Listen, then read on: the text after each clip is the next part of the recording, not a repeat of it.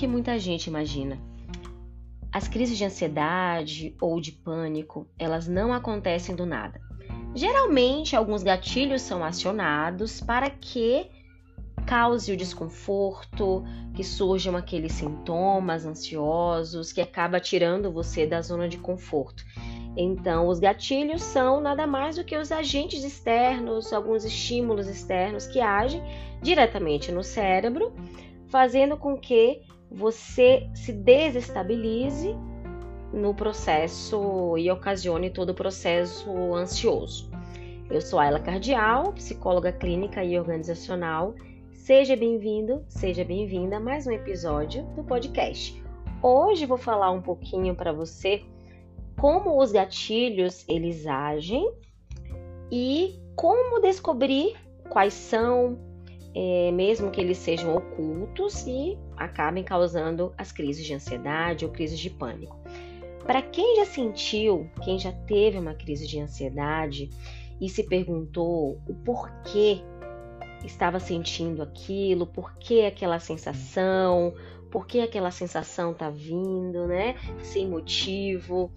Mas mesmo sem que você perceba ou tenha percebido o motivo, o processo ansioso ele não acontece do nada, né? Contém esse gatilho né, que, é, que acaba, né, esse gatilho, algum gatilho acaba causando, desencadeando todos aqueles sintomas de ansiedade que a gente já falou aqui em outros episódios, coração acelerado, falta de ar, aperto no peito, aquela sensação como se você estivesse infartando, né, tremores, sudorese e tudo mais.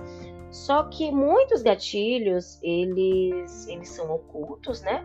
E estão lá guardadinhos no inconsciente. Por esse motivo, algumas vezes, né, ou muitas vezes, eles não são percebidos de imediato. Então, como fazer, né? Como ele surge, como fazer para identificar.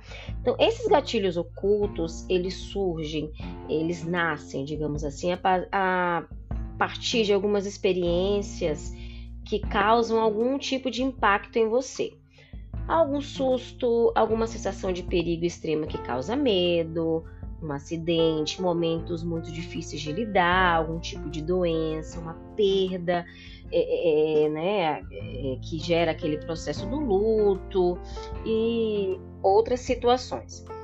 Tem as crises de pânico, né? Que são é, é, as primeiras crises geralmente são mais impactantes e mais difíceis de lidar, que também, né, acabam criando, acabam sendo causadas por alguns gatilhos também.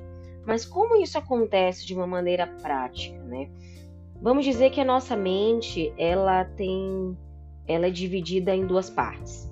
Né? A gente tem a parte do inconsciente, né? Que é o lado emocional, e tem a parte racional, que tem a ver com o consciente.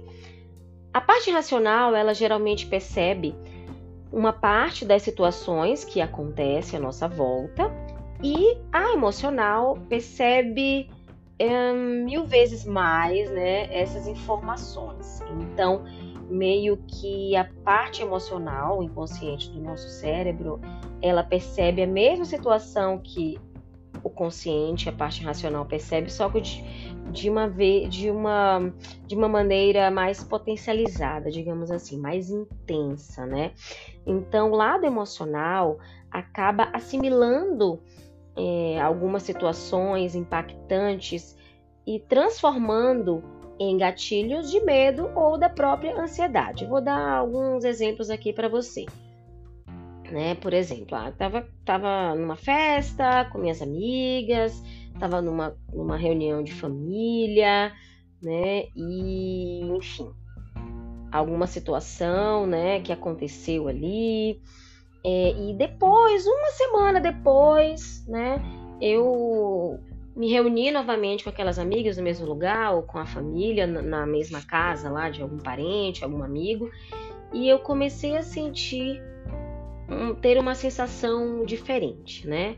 É, comecei a ter palpitação, né? aquela, aquela crise começou a surgir, né? o meu coração acelerado, uma falta de ar, uma dor de cabeça, me tremi e tudo mais. Né? Então, ali, no momento que você estava lá naquela, naquela, naquele local que você teve, por exemplo, ah, eu estava numa reunião de família, acabei tendo uma crise de ansiedade, uma crise de pânico, né? A partir do momento que você vai para o mesmo local, tem, passa por uma situação parecida, né? Você lembra, né? É, é, é, é, o seu cérebro ali, né? Ele, ele manda uma mensagem, ele recebe uma, uma, mensagem, digamos assim, que naquele mesmo local, né? Você acaba tendo a mesma sensação que você teve quando você teve a crise. Então, só recapitulando, estava numa reunião ali de família e tive uma crise de ansiedade ou de pânico. Uma semana depois, eu tive outra reunião de família no mesmo local, com as mesmas pessoas, e eu lembrei daquele, daquela sensação que eu tive, né? Então, é, vamos dizer que a parte emocional, inconsciente ali do seu cérebro acabou registrando, né? Aquele momento, meio que fotografando, e acabou associando aquele lo local ali a uma sensação, uma situação de perigo. Aí você começou a ter as mesmas sensações que você teve é, quando você teve a crise na semana anterior. Então, ali, vamos considerar que aquela situação foi um gatilho. Né? Então, isso pode acontecer em diversas situações. Por exemplo, alguém que teve um acidente de carro, por exemplo. Né? Então, é, aquele acidente ali causou né, um trauma em você. Aí, quando você sai na rua e você vê outros carros, ouve o barulho da buzina, você tem, começa a ter algumas sensações, né, é, relembrando daquela crise. É, por exemplo, tem pessoas que sofrem algum tipo de abuso, seja psicológico, seja físico, sexual, por exemplo, né? E no momento daquele abuso, estava tocando uma música específica, né? Enquanto aquela pessoa estava sendo vítima. Aí você vai ouvir aquela mesma música depois de um tempo e você vai desencadear alguns sintomas. Então, a música foi um gatilho. Então, falando de gatilhos ocultos, podem ser coisas simples do dia a dia ou né, outras coisas mais profundas, mais específicas, né? Por exemplo, é, aquela sensação que você teve, que você sentiu no seu corpo, um determinado horário do dia, à noite, pela manhã, enfim, né? Se foi é, dentro do carro, se uma situação aconteceu no seu trabalho, na casa de parentes, né? Enfim, em algum outro lugar. E aí você tem tendo esses gatilhos, né? Porque você acaba relem relembrando daquele momento que te causou desconforto e isso pode desencadear uma outra crise. Então é possível eliminar, né? É possível é, administrar ali a situação, né? As sensações ali para que esses gatilhos, né? Eles, eles realmente eles sejam identificados, sejam evitados ou que você lide com eles de uma maneira diferente. Isso é possível através do processo terapêutico, né? A psicoterapia ela contribui para que você perceba, para que você identifique esses gatilhos e que você lide com eles de uma maneira mais assertiva, para que aquela situação, aquela música, aquele cheiro, aquele lugar não remeta você lembranças negativas que causem uma nova crise. Então, no processo terapêutico, é, na minha abordagem, eu costumo fazer muito exercício, né? Através da prática dos exercícios, encaminho tarefa para casa, né, para contribuir é, com o paciente para que ele realmente enxergue as situações de uma maneira diferente, que exercite aquilo ali, consiga identificar, sejam os seus gatilhos, as situações que causam desconforto, né? Tem questões de pensamentos disfuncionais, como a gente chama na psicologia, que são, né? Tem um exercício relacionado, né?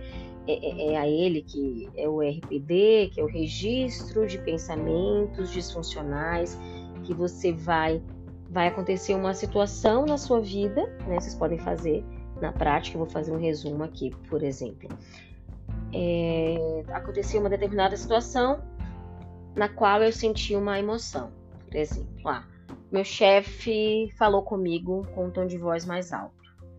Aí veio a emoção. Qual foi a emoção? A raiva. O que aquela situação me fez pensar, né? Aí eu penso que meu chefe não presta, que eu não gosto dele, que ele não gosta de mim, que ele foi grosseiro comigo e aquela raiva foi me consumindo, enfim. Então eu sinto uma emoção, eu penso sobre ela e eu me comporto. Então, se você agir por impulso, você vai querer rebater aquela grosseria, você vai querer discutir com ele, você vai agir, é, digamos assim, sem uma sem utilizar a inteligência emocional na medida certa, você vai agir por impulso. Aí quando você começa a identificar né, essas situações que causam desconforto, o que foi que causou, que situação causou, é, é, trouxe à tona aquela emoção que fez você agir com o comportamento tal. Aí você vai começar a pensar melhor e vai pensar também de uma maneira mais elaborada quais são, né, quais são as melhores atitudes para você ter, né, é, como desenvolver, né, através do desenvolvimento da sua da inteligência emocional, do autocontrole, através do autoconhecimento e tudo mais. Por exemplo, se você é uma pessoa mais terapeutizada, uma pessoa que trabalha esse tipo de situação emocional, você vai acabar reagindo de uma maneira mais assertiva, de uma maneira mais equilibrada, de uma maneira mais tranquila. Quando você não consegue fazer isso, você tende a agir por impulso, e às vezes sente culpado depois, se arrepende, enfim. Então a terapia contribui para isso. Mas voltando aqui a, a, aos gatilhos, né? É sempre importante. Esse exercício que eu, acabei de citar para vocês, ele contribui para que você consiga identificar quais são os gatilhos, quais são as situações, né, que causam algum tipo de desconforto em você, te desestabilizam emocionalmente, faz você ter aquelas sensações todas, né? Por, por exemplo, falando do processo de ansiedade, e faz com que você consiga identificar, consiga controlar aquilo. Você pode passar pela mesma situação de desconforto, só que aquele desconforto vai ser menor quando você começa a exercitar e a elaborar melhor.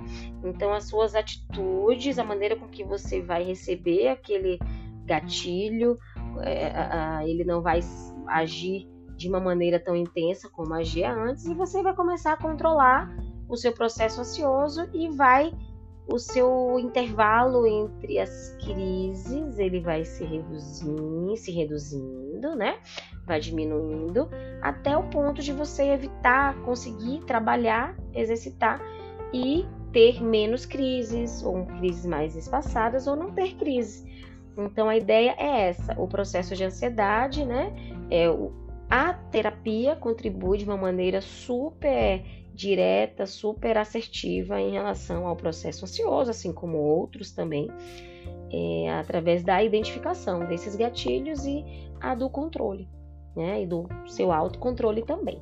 Então, quis aqui fazer um resuminho para vocês, né, sobre os gatilhos e a sua relação com o processo ansioso. Quem se quiser tirar mais alguma dúvida, saber mais um pouquinho, pode entrar em contato comigo aqui pelo Insta ou pelo WhatsApp. Terei o prazer em contribuir de alguma forma. Espero que tenha gostado e até o próximo episódio.